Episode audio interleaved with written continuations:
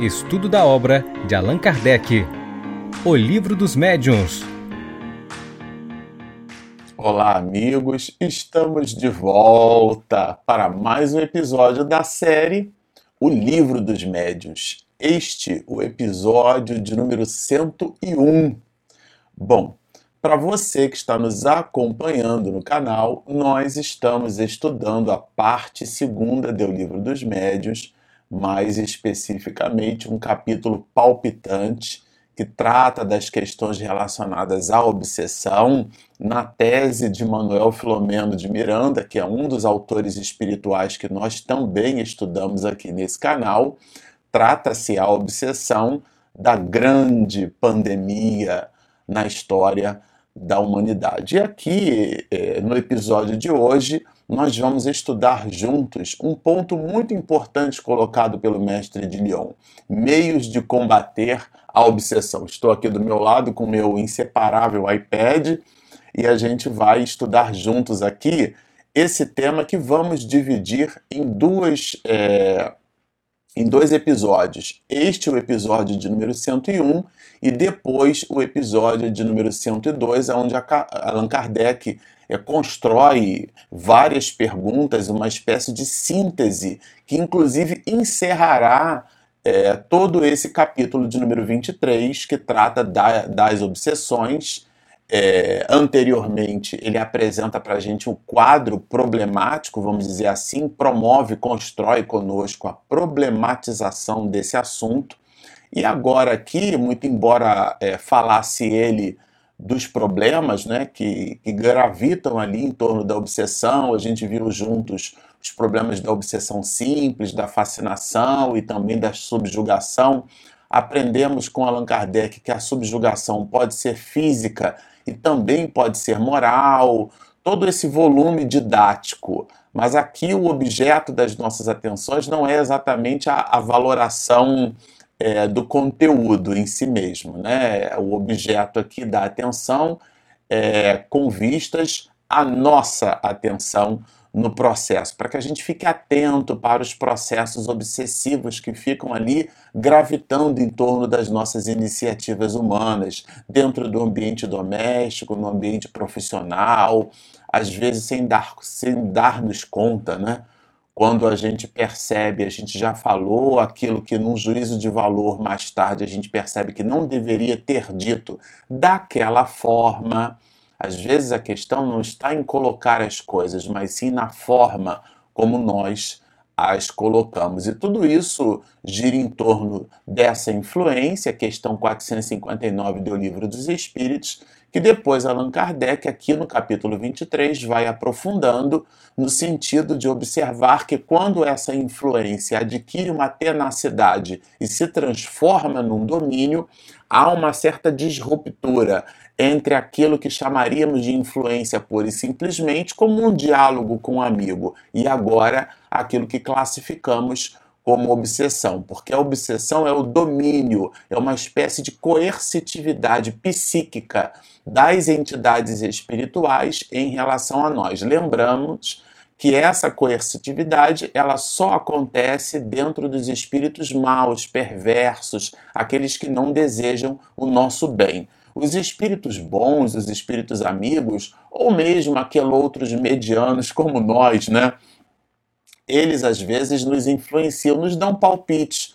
Como um amigo que a gente pega o telefone celular e liga para ele pedindo essa ou aquela sugestão. Será que eu deveria fazer esse curso ou aquele outro? Será que eu faço dessa ou daquela forma? E a gente passa para um amigo é, a, nossa, a nossa pergunta né, genuína e o amigo dá a opinião dele. Isso é uma influência. A, a resposta do amigo é, pode nos influenciar na nossa decisão. Essa é a questão da influência. Agora, quando isso adquire uma coercitividade, e a gente também percebe isso nas relações familiares, né? Quantas mães não obsidiam seus filhos, tá certo? Então a mãe tem aquele desejo quase inconsciente de ser bailarina, por exemplo, e enfia a filha no balé e a menina não tem nenhuma compleição, nenhuma vocação para o balé, mostra-se ali algo desajeitada, quando for o caso, claro. E ela tem compleição, por exemplo, para natação, para os esportes, para jogar xadrez, que é considerado o esporte da mente, né? E, enfim, mas a, a gente faz essa projeção. O pai que teve alguma frustração, queria ter sido engenheiro e não foi, quer que o filho estude engenharia ou acha bonito ser médico, mas o filho não quer ser médico, ele quer ser veterinário, ou ele quer ser arquiteto, ou então ele quer ser cozinheiro, enfim. E a gente acaba influenciando os nossos filhos. Eu estou dando aqui um de muitos, de uma infinidade de exemplos de processos obsessivos entre encarnados, porque aqui a relação familiar, né? É mãe e filha, pai e filho, e vice-versa também, ou a sogra, né, em relação a, ao sogro, a, ao genro. Esse ecossistema familiar que promove, né, essa sopa de possibilidades aonde a gente vai exercitando a nossa envergadura, a nossa compleição moral. Certamente é um desafio diário. E agora aqui Allan Kardec vai apresentar para a gente os meios de se combater é esse tipo de obsessão, essa influência que se transforma num domínio. Bom, ele já inicia o tema é, comentando conosco que a obsessão simples, ou melhor, na obsessão simples, o médium ou aqueles de nós que percebermos esta influência que visita ali um grau mínimo de tenacidade, que a gente chama de obsessão simples, nós já dissemos numa oportunidade passada. Obsessão simples é igual gripe, todo mundo tem porque essa influência, o espírito nos domina temporariamente porque oferece sugestões que encontram ressonância com o nosso campo psíquico. É como alguém que pega um diapasão, por exemplo, não sei se vocês já viram um diapasão, né? Diapasão de forquilha. Você bate o diapasão, coloca ele assim na orelha. Geralmente os regentes de coral usam bastante para poder é, passar o tom para um determinado coral, né? Geralmente um coral, por exemplo, com quatro vozes, né? As, as vozes femininas, os contraltos e as sopranos. É, as vozes masculinas, os tenores e os baixos. Então, um coral a quatro vozes, existem mais vozes, né? Já que eu posso ter mezzo-soprano, eu posso ter é, o, o, o barítono, né? Que vem de bares e toros, que é aquele canto intermediário. Ainda nos baixos, eu tenho o baixo cantante, o baixo profundo, né? Enfim, sem complicar muito, vamos colocar quatro vozes. Se aquele diapasão, você colocar ele, é, você bater no diapasão, diapasão de forquilha, né? E você aproximar de uma corda que tenha, por exemplo, seja afinada como um Lá natural, é, 440 vibrações no intervalo de um segundo, que é o que a perturbação das moléculas do ar, do pulso, a pressão sonora, vai fazer com que o ouvido envie para o cérebro. Quem, quem ouve é o cérebro, né? O ouvido é um sensor. Perceba, né? É, dentro de todo o volume de sinapses neurosensitivas, perceba aquele som. Se você aproxima o diapasão, a corda vibra, sem você encostar na corda. Existe ali um processo que a gente chama de ressonância.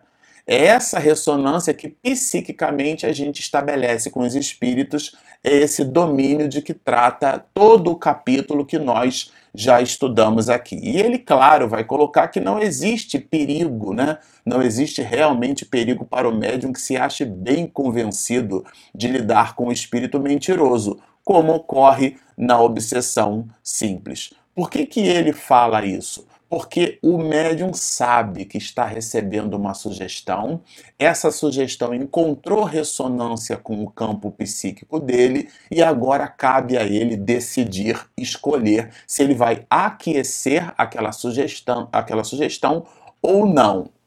E de um modo geral, Allan Kardec abre dois grandes leques, braços de possibilidades, né? É, mostrar para esse espírito que ele não está iludido, que ele sabe muito bem do que é que está acontecendo, né? E, e por último, e sabendo disso, ele usa uma expressão que eu achei bem interessante: cansar a paciência do espírito. O espírito fica insistindo em tentar convencer aquela pessoa do contrário, é, do contrário, imaginando que o pensamento original, o pensamento primeiro daquele que vai é, obsedado ou pela tentativa do processo obsessivo, aquele pensamento primeiro e original é contrário à sugestão que o espírito está fornecendo. Então há ali um choque de proposições. No final das contas, a escolha é sempre nossa, né? não dá para colocar na conta do obsessor. Nós somos os responsáveis pelas nossas atitudes, senão seríamos é, marionetes. E não é aqui o caso. Mas Allan Kardec trabalha justamente esse ponto, né? É, agora, na perspectiva do espírito obsessor, diz ele: quanto ao espírito obsessor, por muito mal que seja, deve ser tratado com severidade, mas ao mesmo tempo com benevolência e vencê-lo pelo bom comportamento, orando por ele. Então é uma espécie de moralização pela perseverança do nosso comportamento. Isso é bem interessante é, Allan Kardec ter colocado é, para nós, porque é, uma, é um ecossistema, né? E ao mesmo tempo em que nós vamos burilando as nossas atitudes, aqueles que nos acompanham no diário vão percebendo esse burilamento e vão se evangelizando dentro da nossa proposta íntima de evangelização. Então é realmente é um ecossistema. Eles nos acompanham, identificam a nossa sinceridade, percebem quando na verdade o, a nossa, o nosso verbo é simplesmente uma falácia ou quando há ali uma intenção genuína, honesta, de modificação para melhor, ainda que encontrando as nossas dificuldades pessoais e pungentes. O espírito identifica o nosso conflito, percebe porque medra da nossa caixa psíquica, né? As nossas ideoplastias, eles as percebem e identificam o conflito, aquela tentativa genuína de modificação. É diferente de alguém que toma uma ideia que se lhe chega ao psiquismo e simplesmente executa sem nenhum compromisso com a sua própria transformação para melhor. Isso, claro, vai fornecendo ali elementos de evangelização dupla, né? Agora, quando ele ele trata dessas questões, Allan Kardec, ele fala que na, no exercício medianímico, quando essa questão, a, a do conúbio psíquico, for identificado no médium escrevente, essa mediunidade é, deve ser suspensa, né? Convém igualmente interromper toda a comunicação escrita tão logo se reconheça que produz de um espírito mau porque, claro, aquela comunicação, se o espírito é mau, ela incita a maldade, ela cria balbúrdia, cria confusão, e o médium deve ter, por disciplina, o entendimento de que aquilo não serve para espargir aos outros, né? Como alguém que recebe a mensagem hoje com erros graves de concordância verbo-nominal e já sai publicando em listas de WhatsApp e no final fazem questão de colocar o médium fulano de tal que recebeu a mensagem isso é realmente bem é, desnecessário, né? Outro tanto não se dá com o médium audiente, que o espírito obsessor persegue às vezes a todo instante. É, e aí ele fala né, dessas pessoas que ficam ouvindo, inclusive, as proposições obscenas desses espíritos e se distraem, riem com essas proposições, porque são médiums também bem é, frívolos. E os espíritos são frívolos, eles se comprazem dessa frivolidade e alguns, muitos até gostam de ouvir os gracejos. Por incrível que isso pareça, né? Tanto é assim que Allan Kardec anotou isso aqui no livro dos médios, né? Os nossos conselhos não podem aplicar-se a esses que desejam afogar-se, porque realmente o espírito estaria, né? O médium estaria entregue ao espírito. Muito diferente é o que se dá com a fascinação, porque então não tem limites o domínio que o espírito assume sobre o encarnado de quem se apoderou. Aqui é bem interessante, porque agora na fascinação o médium, a gente estudou isso, né? Ele se acha ali vinculado àquela entidade. Ele não aceita o questionamento, ele se aborrece quando alguém é, pede a ele para que verifique essas comunicações, para que verifique o seu estado psíquico, o seu estado mental. Realmente é, é uma ilusão que o espírito promove. E, de um modo geral, o médium fica cego diante destas mesmas questões, né? diante desse processo obsessivo, que é diferente da obsessão simples. Vejam, há ali uma sutileza e a fascinação ela é muito grave, porque como ela é muito sutil, ela num primeiro exame ela não se observa. E a gente mesmo, quando tocado desses processos de fascinação, nós achamos que as pessoas que estão à nossa volta, que elas estão potencializando um problema, que ninguém sabe de nada na verdade, que está todo mundo errado e que nós é que somos as pessoas certas, né? E, e aí, com isso, o fascinado vai acolhendo sugestões ruins, sugestões mais que os espíritos dão, e isso, claro, né? É, é, vai conduzindo aquele médium a um caminho bem equivocado. E junto dessa condução, a gente observa comportamentos que são bem sintomáticos nessa direção, e Allan Kardec revela aqui, como a crítica, o aborrecimento, a irritação, a aversão que algumas pessoas é, constroem em relação às outras, sobretudo se, se o contato, se o ponto de observação não for, é, vamos dizer assim, aureoloado, adornado né, de admiração. Se o médium não se sentir, não se perceber admirado, ele realmente vai, vai rechaçar, né? Ele acha que as pessoas devem se curvar à palavra que vai expedida ali na obra, e isso, claro, é um, é um problema muito grande. E Allan Kardec falando, né, mostrando didaticamente para nós essa questão da influência que os espíritos podem exercer sobre nós dentro do fascínio e de como essa influência está diametralmente associada à força do nosso psiquismo, ele traz a história de um homem né, que se ligou a, a uma dessas situações, ou seja, um espírito estava ligado a esse homem e justamente pela baixa força psíquica desse, né? Então ele buscou, foram evocadas, né? As comunicações mediúnicas foram feitas, né? Esse espírito foi evocado e ele é, responde assim: Eu procurava um homem a quem pudesse manejar, encontrei-o e ficarei com ele. Olha, mas se lhe forem mostradas as coisas como são, ele vos expulsará. Isso é, é a reunião mediúnica dizendo: olha, você está querendo manejar.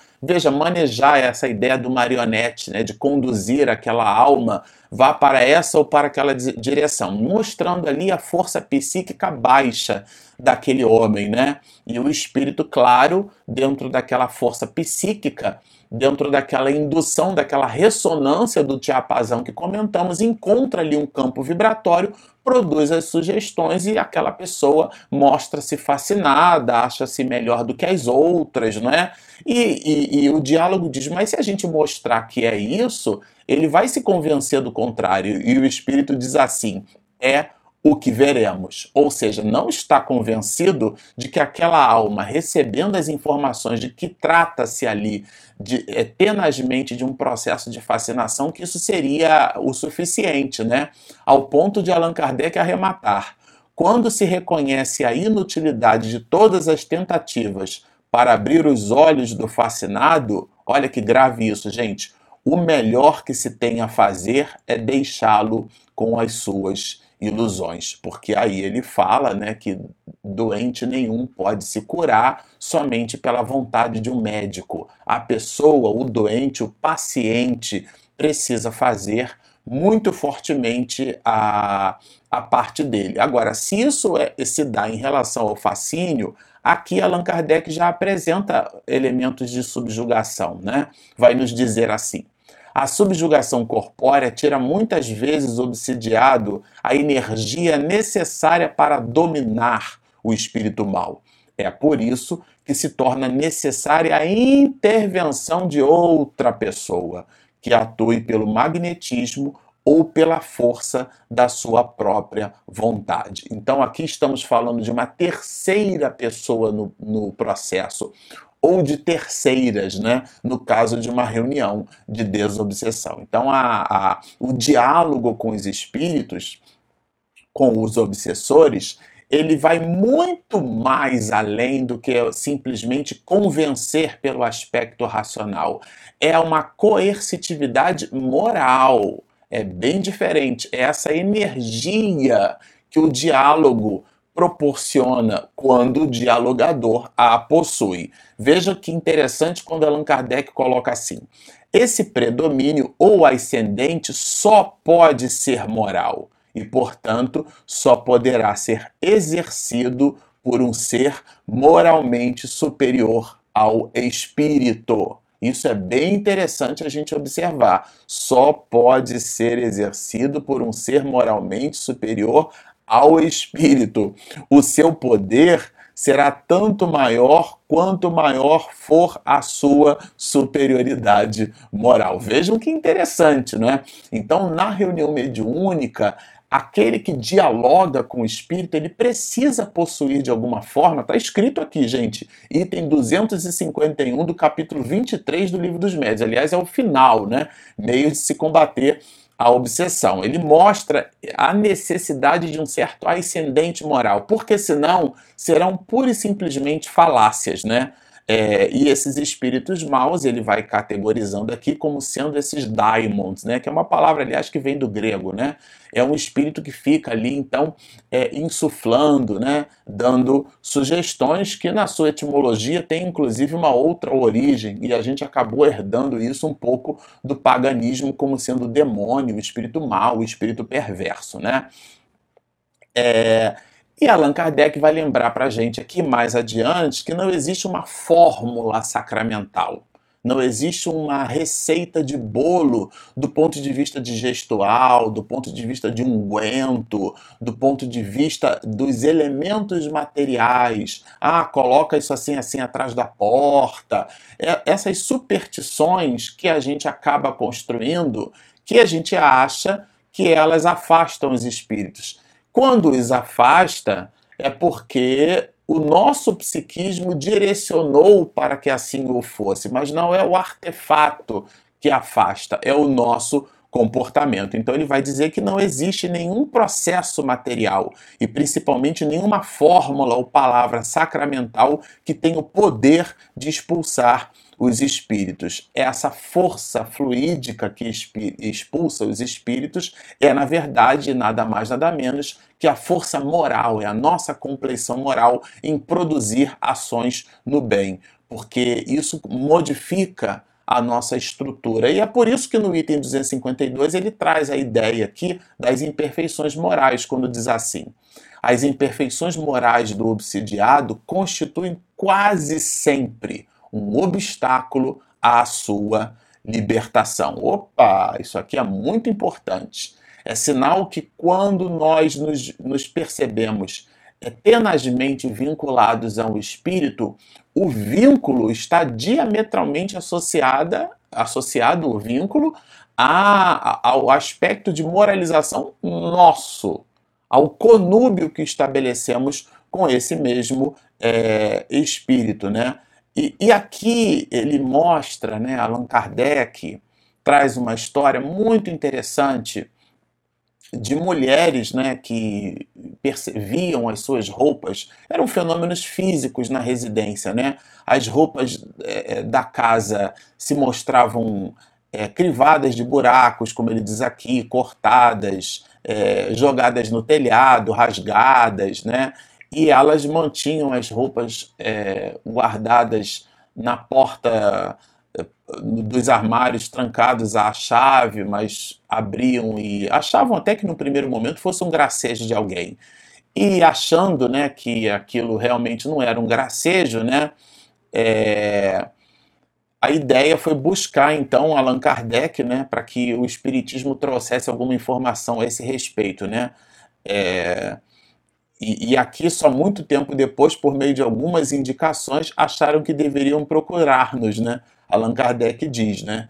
E, e a resposta é bem interessante, viu, gente? Sobre a causa não há dúvida, quanto ao remédio era mais difícil. e, bom, o, quando o espírito foi evocado, né, ele, esse espírito se mostrou com uma grande perversidade, era um espírito mau, um espírito perverso, é, inacessível a qualquer sentimento bom, gente. Impermeável, né? Quando a gente mergulha alguma coisa na água e tira e o interior está ali sequinho, é impermeável. Né? Entretanto, vai dizer ele aqui, né, Kardec, a prece, no entanto, pareceu exercer sobre ele, isto é, sobre esse espírito mau, uma influência salutar. E claro, aquela prece, eu fico imaginando como é que não deve ter sido essa reunião mediúnica, tá certo? E aqui, bom, é, eu vou ler na íntegra a resposta do espírito, tá? Porque é realmente sensacional. Houve o afastamento pela prece, mas, claro, o conúbio psíquico restabeleceu, é, fez a integração de posse, né? O espírito tomou de novo as suas possibilidades pelo campo psíquico que as mulheres ofereciam. Observemos a resposta dos espíritos. Não lhes posso dar nenhum conselho melhor do que lhes dizer que desçam ao fundo de suas consequências para se confessarem a si mesmas, examinando se praticaram o amor ao próximo e a caridade. Não me refiro à caridade que consiste em dar e distribuir, mas à caridade da língua, porque infelizmente elas não sabem conter as suas, nem demonstram, por atos de piedade, o desejo que têm de se livrarem daquele que as atormenta. E aí, claro, ele está falando do espírito. Gostam muito de falar mal do próximo, e o espírito que as obsidia tira a sua desforra, porque em vida foi para elas um alvo de gracejos. Basta que pesquisem na memória e logo descobrirão com quem estão lidando. Opa, Vejam, isso aqui é um seminário de uma hora e meia só para a gente comentar esse trecho, tá certo? É, então, é esse o conúbio psíquico. O espírito se ligou a essas mulheres, né? E elas, na verdade, é, estavam é, se conectando a esse espírito que foi é, objeto ali, foi vítima da língua, né? Dessa perversidade, da maledicência, Vejam quanto ponto de observação aqui, né? quantos pontos Allan Kardec traz para nossa reflexão e pede a esse espírito para que então é, elas, essas mulheres, apelem para o anjo de guarda delas, né? Para que, na verdade, esse espírito fosse afastado, mas pela potencialização do comportamento bom delas mesmas, né? O que elas precisam é fazer preces fervorosas pelos que sofrem e, principalmente, praticar as virtudes que Deus impõe a cada criatura de acordo com a sua condição. É, e claro, aqui Allan Kardec falou: nossa, mas esse texto está muito pesado, né? Essa incitação aqui ela está muito dura. E o Espírito vai dizer assim: devo dizer o que digo e como digo, porque as pessoas em questão têm o hábito de supor que não fazem mal nenhum com a língua. É essa questão da fascinação, a pessoa fica fascinada. É por ela mesma. E o Espírito vai dizer que é por isso que precisamos ferir-lhe o Espírito, na verdade, tocar a alma, né? De modo que lhe sirva de advertência séria. Então é por isso que o mestre de Lyon trabalha que no, no epicentro do, dos cuidados com os processos obsessivos, no, no, centro, né? A gente chama em geometria plano de baricentro, centro de uma figura geométrica. No, no ponto central dessa questão está a moralização da criatura humana, né? As imperfeições morais dão ensejo à ação dos espíritos obsessores, e o meio mais seguro de nos livrarmos deles é atrair os bons pela prática do bem. É bem claro aqui Allan Kardec, a observação de Allan Kardec, né? Porque quando os espíritos bons se afastam, nós ficamos à mercê do nosso psiquismo, que é cheio de oportunidades, vamos dizer assim, né?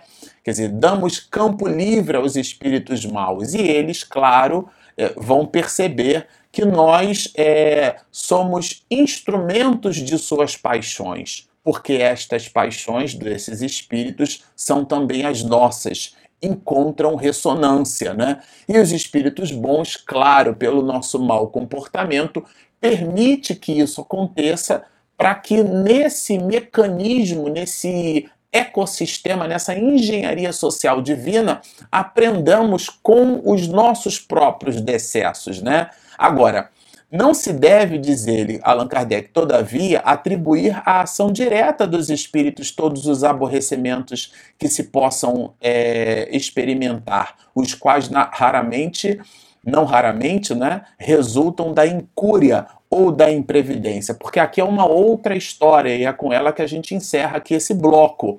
É a de um homem que tinha seus animais morrendo né, é, no pasto e ele achando que ele estava foi vítima né, de algum tipo de, de praga, algum tipo de, de, de, Era um lavrador, um homem que há mais de 12 anos, dizia aqui, né? Os seus animais estavam morrendo, né? Então as vacas morriam, deixavam de dar leite, os porcos sucumbiam, os cavalos e os carneiros também.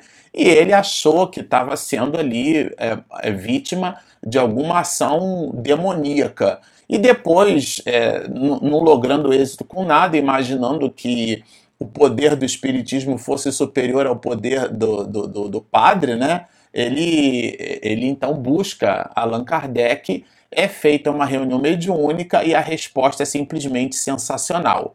A mortalidade ou as doenças dos animais desse homem devem-se ao fato de que seus currais estão infestados e ele não os repara porque custa dinheiro. é simplesmente brilhante.